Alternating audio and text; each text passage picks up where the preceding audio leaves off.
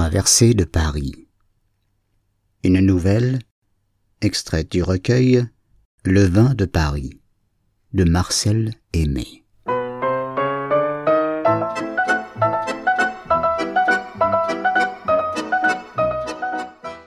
La victime déjà dépecée gisait dans un coin de la cave sous des torchons de grosses toiles, piquées de taches brunes.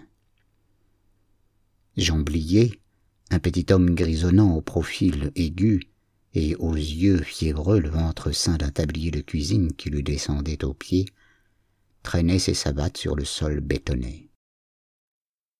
Parfois, il s'arrêtait court. Un peu de sang lui montait aux joues et le regard de ses yeux inquiets se fixait sur le loquet de la porte. Pour apaiser l'impatience de l'attente, il prit une serpillière qui trempait dans une cuvette d'émail et pour la troisième fois lava sur le béton une surface encore humide afin d'en effacer les dernières traces de sang qu'avait pu y laisser sa boucherie.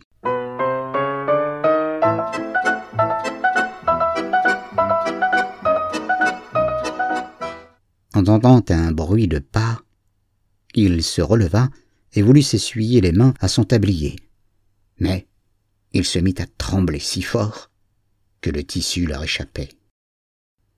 La porte s'ouvrit pour laisser passer Martin, l'un des deux hommes attendus par Jamblier. Le nouveau venu, qui portait une valise dans chaque main, était un homme court et rablé d'environ quarante-cinq ans, sanglé dans un pardessus marron très usé et si étroitement ajusté qu'il collait à l'arrêt des fesses et faisait saillir